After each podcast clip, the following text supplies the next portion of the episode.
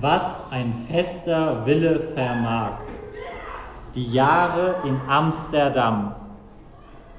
In Amsterdam fand ich eine Anstellung in einem Kontor. Ich trug Briefe nach der Post und holte andere von dort ab.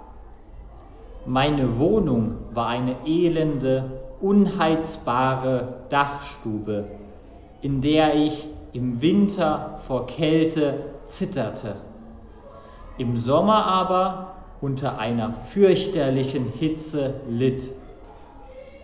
Mein Frühstück bestand aus einem Mehlbrei. Mein Mittagessen kostete mir nie mehr als 16 Pfennig.